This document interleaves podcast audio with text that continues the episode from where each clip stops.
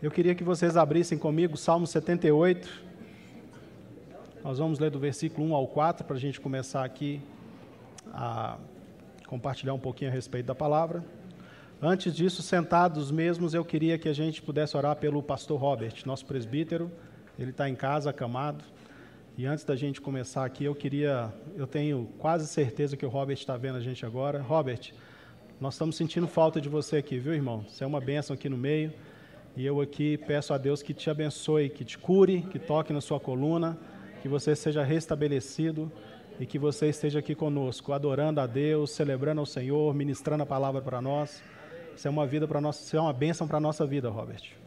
Deus, nós como igreja apresentamos a vida do Robert agora, te pedindo, ó Pai, seu Deus, que o Senhor alcance ele ali, nessa dor que ele tem sentido, ó Pai, seu Deus, na coluna. Toca, o Senhor é poderoso para restaurar se o Senhor quiser, você pode fazer até uma coluna nova ali no Robert, porque foi o Senhor mesmo que o criou, ó Pai.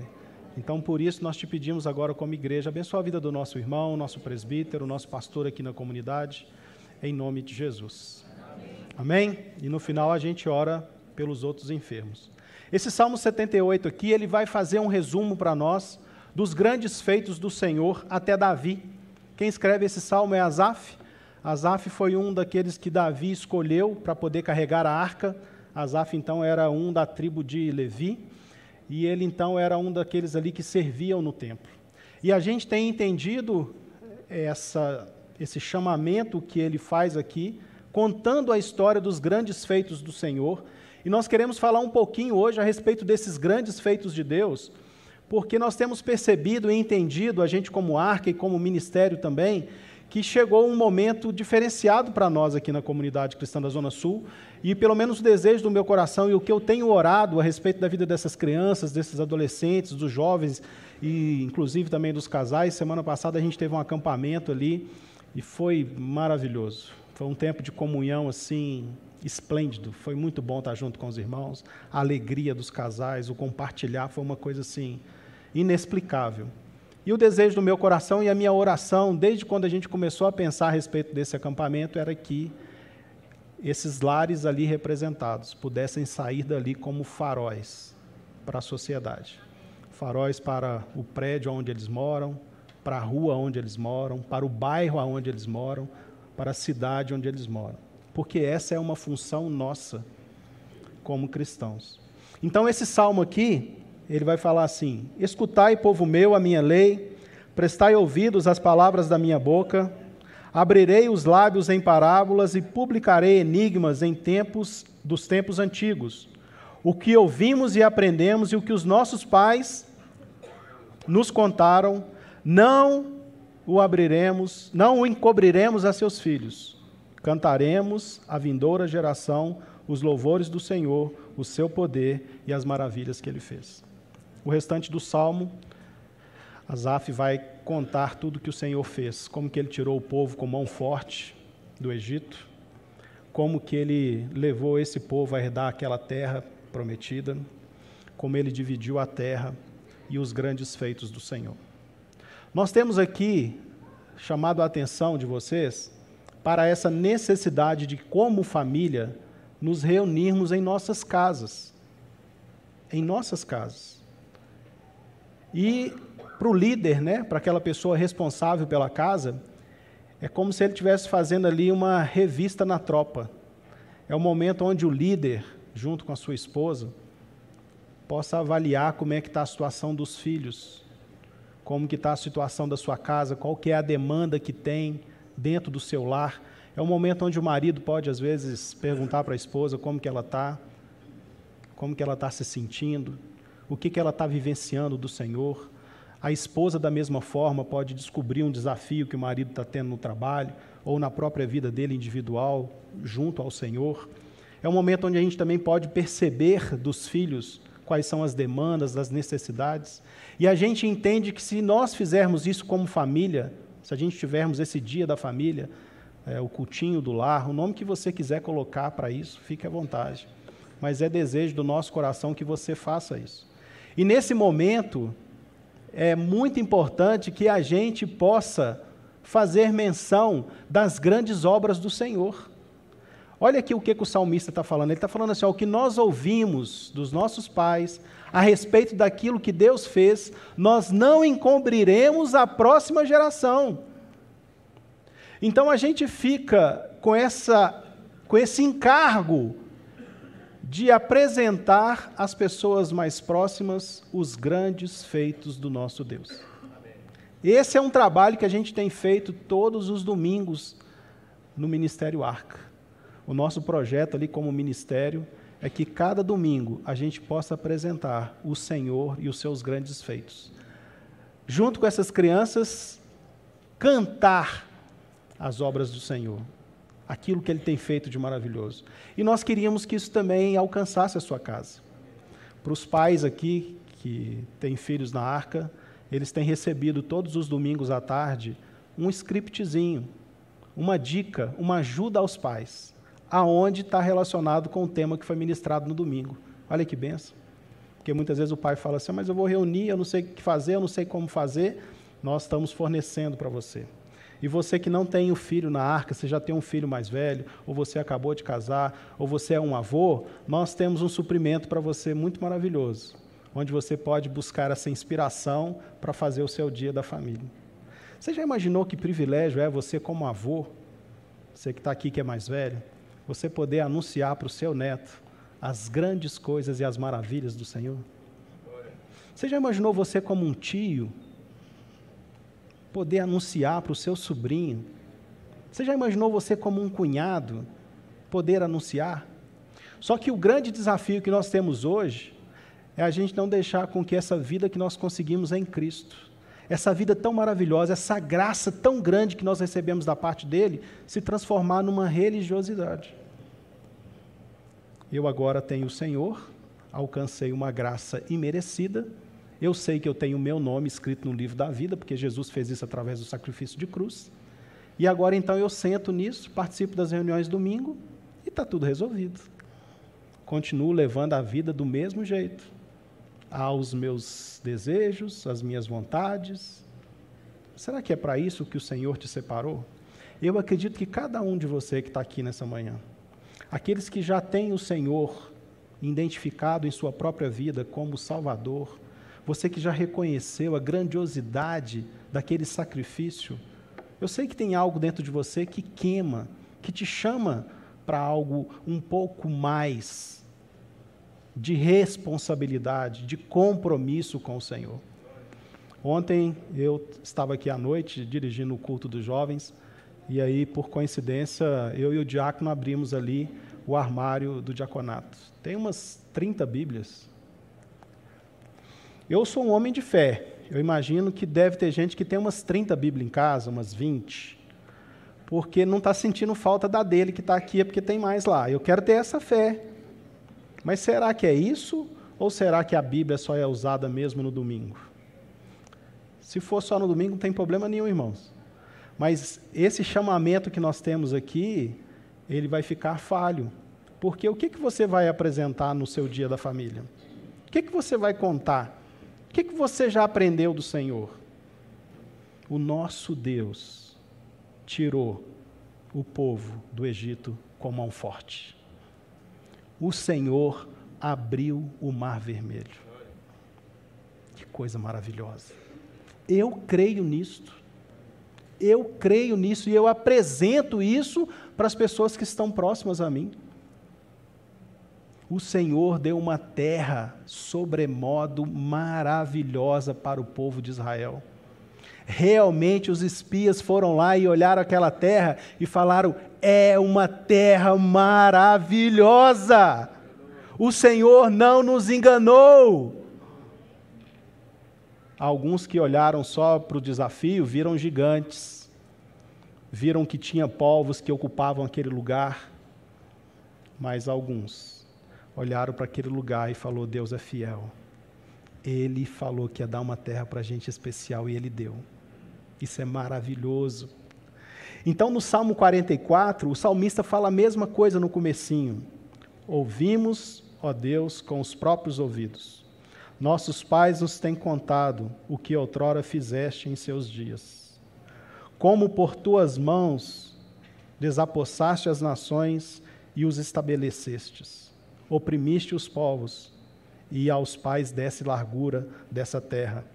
Pois não foi por espada que possuíram a terra, nem foi por braço que lhes deu a vitória, e sim a tua destra, o teu braço, o teu fulgor, o teu rosto, porque deles agradastes. Olha que coisa maravilhosa. E a gente tem como agora olhar para essa realidade de um povo que Deus se agradou, de um Deus que de um povo que Deus tirou de um cativeiro, de um deserto, que tirou de uma escravidão e levou para uma terra manava leite e mel. E para nós hoje, quando olhamos para a realidade de Jesus, daquilo que ele fez conosco, é muito maior do que aquilo que ele fez com o povo. A obra que Deus fez e tem feito na nossa vida é muito maior do que abrir o mar vermelho. Na minha vida é, eu conheço a dureza do meu coração. Mas o Senhor, quando ele vai estabelecer essa lei para esse povo que ele tira do deserto, capítulo 11 de Deuteronômio, ele dá ordens para esse povo. Capítulo 11, versículo 13. Ele dá ordem para esse povo ordem de obediência. Observem, olhem, pensem a respeito daquilo que eu fiz e do que eu estou falando com vocês hoje. Ele fala assim lá, 13, Deuteronômio 11, é, 11 13. Sê diligente, observe os meus mandamentos que hoje vos ordeno, de amar o Senhor vosso Deus e de ouvir de todo o coração e de toda a tua alma. Darei chuvas à vossa terra a seu tempo as primeiras e as últimas, para que recolhais o vosso cereal, e o vosso vinho e o vosso azeite. Darei erva do nosso campo aos vossos gados, e comereis e vos fartareis. Guardai-vos, não suceda que o vosso coração se engane, e vocês se desviem e sirvam a outros deuses, e vos prostrem a eles a ira do Senhor se acenda contra vocês. E feche os céus, e não haja chuva, e a terra não dê a sua messe. E cedo sejais eliminados da boa terra que o Senhor te dá. Ponde, pois, essas minhas palavras no vosso coração e na vossa alma. Atai-as por sinal na vossa mão, para que estejam no frontal dos teus olhos. Ensina-as aos vossos filhos, falando delas assentado em vossa casa, andando pelo caminho e deitando e se levantando. Olha que coisa maravilhosa. Deus está prometendo algo pela obediência daquele povo, aonde Ele vai prosperá-los, aonde Ele vai fazer a chuva vir no tempo certo, aonde a colheita vai chegar na hora certa, aonde eles vão poder usufruir daquilo que Deus deu. E nós podemos fazer essa comparação aqui, que para mim é muito importante, e a gente não pode deixar de analisar esse fato. O povo de Israel recebeu uma promessa natural. Quando Deus chama Abraão, ele fala para Abraão assim: Eu vou te dar uma terra que mana leite e mel.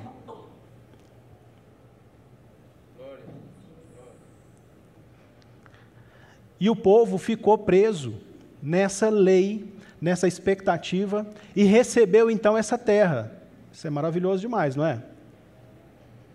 Só que esse povo não observou que eles precisavam ser obedientes. Eles não precisavam de estar ali junto àqueles estatutos que foram estabelecidos. E a história de Israel, como nós conhecemos, é assim: o tempo inteiro desobedecendo ao Senhor, servindo a outros deuses, adorando outros deuses e tendo muita dificuldade por causa disso. Ao ponto de que houve várias alianças de Deus com o povo. Deus nunca deixou de querer se relacionar conosco. Nunca. Se hoje você está aqui e porventura, diante de talvez uma situação que você está vivendo, ou diante do seu histórico de vida, você possa ficar imaginando assim: não, mas essa é uma realidade muito grande, mas não é para a minha vida. Porque a situação que eu estou passando, a necessidade que eu tenho, a vida que eu levei até esse momento é contrária a tudo que esse rapaz está falando. Você pode ter esse sentimento. Mas essa não é a verdade de Deus para a sua vida. E aquele povo então ficou firmado nessa promessa. E eles então queriam de toda maneira, de toda maneira, ter aquela terra de volta nos tempos em que Jesus nasceu. Quando Jesus nasce, então, aquele território que Deus tinha dado para o povo, aquele território era dominado pelo Império Romano. E aquelas pessoas que antes serviam ao Senhor, aqueles sacerdotes, muitos deles se corromperam, eles tiveram atitudes que desagradaram muito a Deus. E o povo, então, naquele momento, tinha uma religiosidade muito grande, vários grupos. As pessoas, diante de toda a promessa de Deus, de tudo aquilo que Deus tinha feito no meio deles, virou um religioso, que é o grande risco que nós corremos hoje, com tamanha graça sobre a nossa vida, de sermos apenas religiosos. Fazemos parte de um grupo tão especial, tão distinto, uma igreja tão calorosa, tão amorosa. Será que isso é o suficiente? Será que é só para isso que o Senhor te chamou? Para congregar aqui no domingo? Para trazer o seu filho aqui de manhã cedo, falar para ele que ele vai subir ali para cima e ficar com os tios da escolinha? Muitas pessoas ainda no nosso meio têm aquela ideia que os meninos ficam lá em cima brincando. Tem escorregador, pula-pula, pipoca. E aí, enquanto os meninos estão lá sendo ali, tem alguém tomando conta, ele pode estar aqui dentro escutando a palavra de Deus. Não! Não! Não é esse o propósito. A nossa intencionalidade com eles é que eles provoquem também algo dentro da casa de vocês, na escola onde eles estudam, com os familiares quando se reúnem. É muito especial isso. É muito especial quando você está andando com uma criança num shopping, numa época de Natal, numa época de Páscoa, e chega um conhecido da família que não entendeu ainda, não viu essa realidade, e comenta: Ah, você veio atrás do coelhinho da Páscoa? Você veio comprar chocolate? E aí aquela criança que já tem entendimento fala assim: Você não sabia que Páscoa não tem nada a ver com chocolate? Quando a criança está lá e chega um adulto e fala assim: Nossa, você vai ganhar muitos presentes do Papai Noel. Ela fala assim: Não existe Papai Noel. O Natal celebra o nascimento do Filho de Deus. Olha que coisa maravilhosa! Só que muitas vezes a gente vê os pais que estão pensando como aqueles amigos do shopping. Eles estão indo lá no Natal fazer a visita ao shopping para comprar. Em momento nenhum eles param em casa, ou na hora da ceia, ou na hora da comunhão da família, para falar a respeito do nascimento do nosso grande Jesus. Entende que essas coisas refletem talvez uma religiosidade que nós temos dentro de nós? É impressionante isso, quando a gente percebe que muitos assim têm dificuldade em ler a Bíblia, Diferente isso. De certa forma, chega um pouco a me incomodar. Então eu queria que a gente entendesse isso porque Jesus vai ter um embate muito interessante com esses religiosos em João capítulo 6. Jesus acaba de fazer ali uma multiplicação de pães maravilhosa. Jesus vem fazendo vários milagres. E aquele povo de novo vai atrás de Jesus depois dele ter andado sobre o mar então eles vão ali e falam assim: Jesus, nós queremos um sinal, nós queremos mais pão. E Jesus então fala com eles assim: por que, que vocês não trabalham para aquilo que não perece? Por que vocês estão preocupados com aquilo que perece?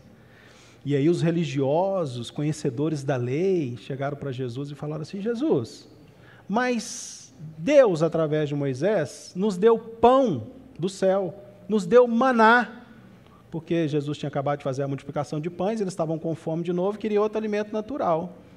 E aí Jesus, de forma grandiosa, explica para eles algo que já ia acontecer logo em seguida. O pão verdadeiro do céu sou eu. O pão vivo que desce do céu sou eu e o meu Pai dá esse pão a vocês. E aí, na sequência, ele vai chegar e falar que aquele que o Pai dá para ele, de maneira nenhuma ele lança fora. E ele segue falando que isso é tão maravilhoso que aquele que entender essas coisas vai comer da carne dele e beber do sangue dele e vai ter parte com ele. Eu entendo que isso era muito complicado para os religiosos. E talvez hoje isso seja complicado também para alguns de nós, porque ainda estamos religiosos.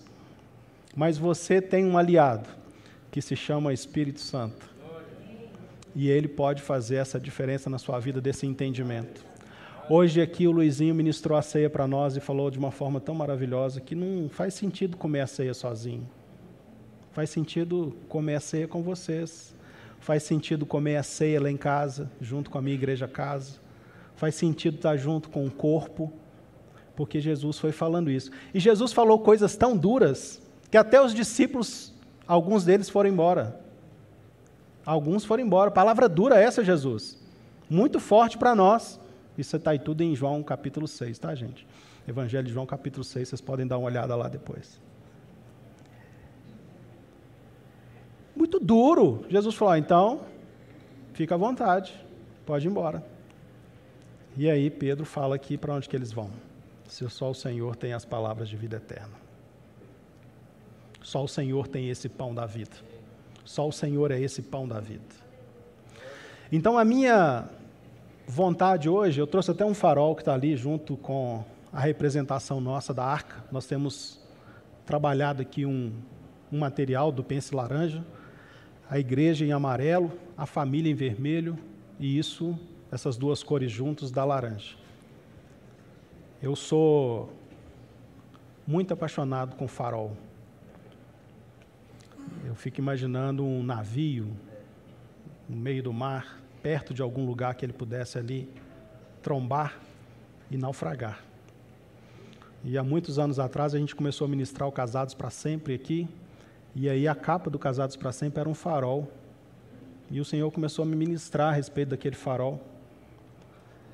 E você tem que ter essa percepção hoje da gente dar mais um passo para a gente poder sair desse lugar onde a gente já tem uma vida no Senhor, onde a gente já encontrou Jesus, só que a gente estacionou, como se a gente tivesse como aqueles religiosos, sem usufruir da grandeza de Deus para a vida de cada um de nós. Essa religiosidade, que eu queria que vocês entendessem um pouquinho, é quando você fica mais tempo no espelho olhando para a sua imagem exterior do que preocupado com aquilo que está dentro de você. Essa religiosidade, muitas vezes, te faz trazer um dízimo e uma oferta aqui com medo de o Senhor te repreender. Não, se eu não der um dízimo, não der oferta, minha vida vai acabar, minha empresa vai falir, vai vir doença sobre a minha casa. Religiosidade. Você ainda não entendeu quem é esse Deus que te perdoa. Quem é esse Deus que te abençoa?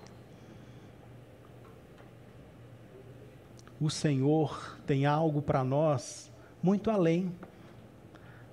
Há um tempo atrás, um irmão que eu amo muito, ele falou que ele tinha essa ideia de que a igreja aqui, quando a gente se reúne aos domingos, é como se a gente estivesse fazendo aqui uma central de energia.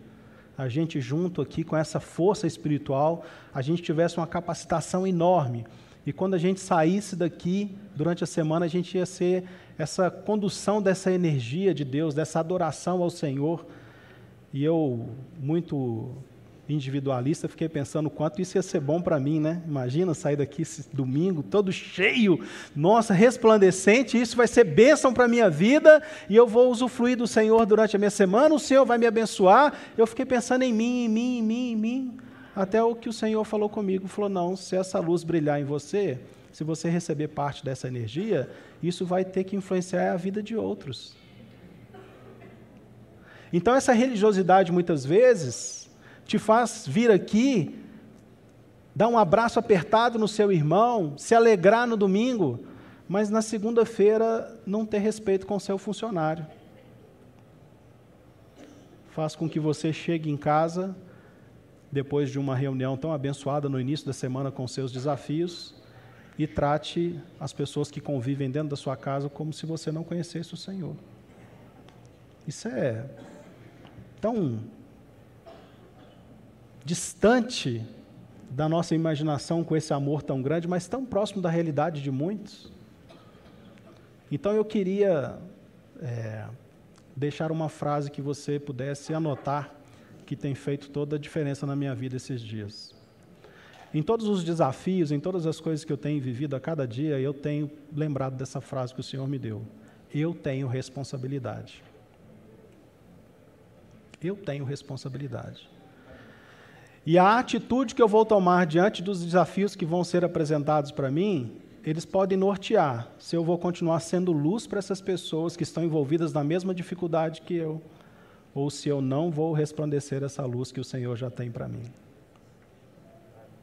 Se eu vou ficar apenas numa vida de religiosidade, onde de certa forma eu sou até privilegiado, porque alguns me chamam de pastor, alguns reconhecem esse dom na minha vida, e aí eu fico sentado em cima disso, tratando todo mundo que se aproxima de mim de forma áspera, dura. A gente tem insistido aqui para que os homens assumam o papel de líderes das casas, de responsável pela casa. Aí a gente vai de repente ver que tem um homem lá agora que só fala gritando, que é autoritário, que não respeita mais o amor que a mulher tem por ele. Coisa estranha. Será que o sacerdócio que Deus tem para você é esse? Será que é isso que o Senhor tem para você? Nós temos aqui tido né, os grupos das mulheres, acabou de ter um testemunho tão bacana aqui das Serenas, aquele tanto de gente que veio aqui, a Piedade falou que está sendo acompanhada ali pelo grupo, está sendo ali fortalecido pelo grupo.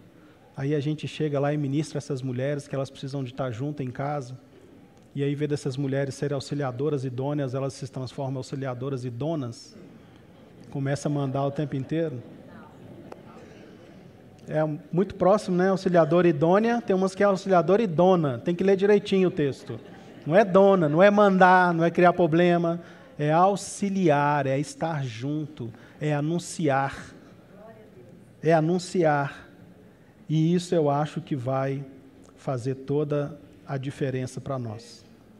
E eu queria que vocês pensassem aqui a respeito de Paulo, um religioso, convicto, conhecedor da lei, doutor da lei, mas esse religioso teve um encontro com Jesus e a vida dele foi transformada.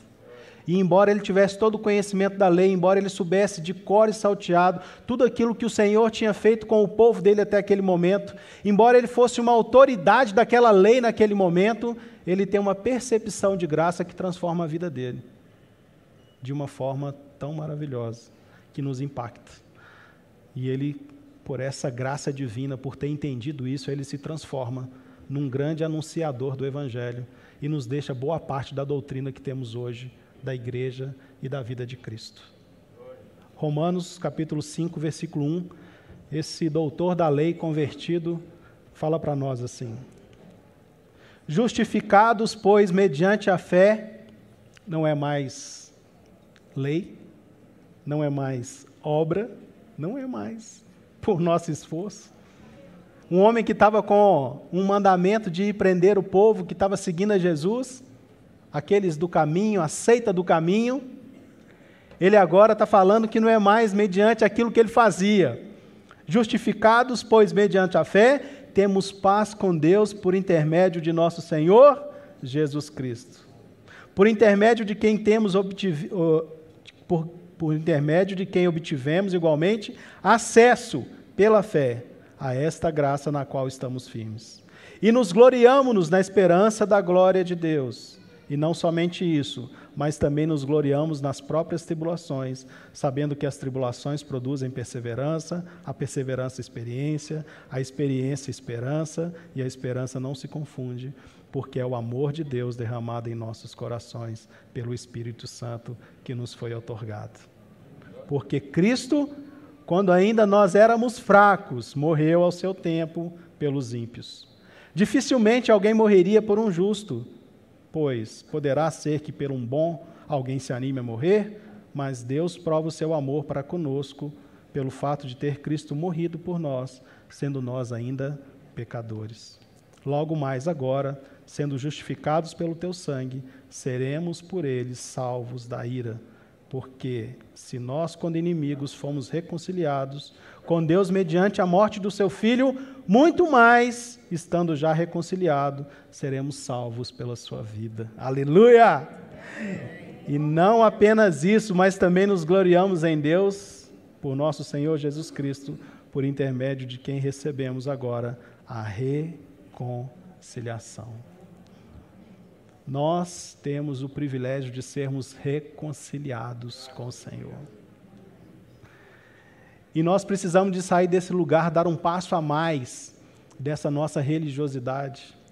O povo de Israel, na sua maior quantidade, teve a dificuldade de aceitar Jesus como o redentor, como o salvador, porque eles continuavam religiosos. Eles tinham apenas a expectativa da terra, a terra que o Senhor tinha dado aos pais deles. Eles escutaram isso, isso estava no coração deles. Só que aí Jesus chega e se anuncia como o Filho de Deus, o pão vivo que desceu do céu, e fala para eles que é chegado então agora um reino que não é natural. Não é só uma terra que mana leite e mel mais. É uma terra espiritual. O reino de Deus chegou. Olha que coisa maravilhosa. O reino de Deus chegou para nós através de Jesus um sacrifício de cruz. E aqueles ali, então, diante dessa realidade, que não era que eles queriam, eles queriam que Jesus arregimentasse um grande exército com espada e tirasse o povo romano do território deles. E assim nós vamos ter de novo Israel. Nós vamos ter de novo a nossa nação. Nós vamos ter de novo o nosso país, a nossa pátria. E está tudo resolvido. Só que Jesus está falando para eles o tempo inteiro: eu tenho algo muito maior para vocês. Eu tenho algo para vocês que não é, reali não é religiosidade. Eu tenho algo para vocês que não está preso naquilo que vocês têm que fazer, na lei, em práticas, em obras. Eu tenho algo para vocês que é simplesmente pela fé de crer que eu sou o Filho de Deus enviado por Ele. E agora, diante disso, crendo que eu sou Filho de Deus, eu vou passar a ter então agora a reconciliação de poder estar junto a Deus numa só família, num só povo, reconciliado para um só propósito: adorar a Deus. Nós aqui entendemos isso desde sempre. Nós queremos adorar a Deus nós queremos amar o irmão e nós queremos testemunhar ao perdido. Eu queria falar com você especificamente que veio aqui hoje pela primeira vez, ou para você que ainda não entregou a sua vida para Jesus. Talvez você tenha um conhecimento bíblico simplesmente religioso. Talvez alguma tradição da sua família que te trouxe até aqui hoje, do que os seus pais foram, do que os seus avós foram. E talvez isso hoje te limite a falar assim: eu quero ter essa aliança com o Senhor. Eu quero viver isso que sai da terra natural e receber aquilo que Jesus falou que ele estava inaugurando, que é o reino dos céus. É chegado o reino dos céus. Hoje, Jesus tem para você o reino dos céus. Então, você que está nos visitando aqui, você que ainda não entregou sua vida para Jesus, eu queria te falar isso. Deus, através de Jesus, tem um interesse sobre a sua vida. E o que Ele mais quer é que você se reconcilie com Ele. E isso não depende das suas obras, não depende do que você fez até ontem, depende única e exclusivamente de você crer nisso hoje, de que esse Jesus transformou toda a realidade do nosso mundo. Nós que estávamos separados de Deus, agora somos unidos a Ele novamente, através desse sacrifício de cruz que nós celebramos hoje aqui nesse dia. Então, se você ainda não fez isso, se você hoje está entendendo isso através do Espírito Santo, não saia daqui sem receber uma oração, sem fazer isso aqui publicamente, de reconhecer esse Deus sobre a sua vida. Se você está afastado dos caminhos do Senhor, se você por algum momento, por alguma dificuldade, se esfriou na fé, parou de perceber essas grandiosidades de Deus por causa de alguma dificuldade, algum momento que você passou, reconcilie com o Senhor hoje. Às vezes é tão difícil porque a gente fica pensando tanto de coisa que a gente fez, às vezes a gente começa a se distanciar de Deus por causa de uma palavra que a gente falou na hora errada, às vezes por uma falta de perdão que a gente ali não exerceu sobre a vida de alguém, e de repente a gente vê que tem uma lacuna entre nós e o Senhor. E aí a gente fica nessa vida de religiosidade, tentando lutar contra algo que você não pode vencer com as suas próprias mãos, só através do Espírito. Faça uma oração nessa manhã. Fale com Deus que você quer, novamente, usufruir da bênção de ser filho dele, de ter comunhão com ele, não só aqui nos domingos, essa comunhão diária, dia a dia, crescendo. E que nós aqui, como família, nessa manhã, possamos avançar um pouco mais e entender o propósito de Deus para as nossas vidas. Eu creio que chegou um tempo das nossas casas se transformarem em faróis. Farol para o seu vizinho, farol para o seu parente, farol para aquela pessoa que mora na sua rua, farol para a pessoa que mora no seu bairro, para a moça da padaria, para a caixa do supermercado. Chegou um tempo da gente sair da religiosidade e viver essa maravilhosa graça que o Senhor tem para nós. Amém. A partir das nossas casas. Comecem a contar para os seus filhos os grandes feitos do seu Deus. Testemunhe dentro da sua casa para o seu filho, para a sua mulher, como que você conseguiu vencer aquele desafio no trabalho. Conte para as pessoas próximas a você aquilo que Deus tem feito na sua vida. E eu tenho certeza que Deus tem feito grandes coisas nas suas vidas. Então eu te convido a testemunhar disto. Amém? Amém.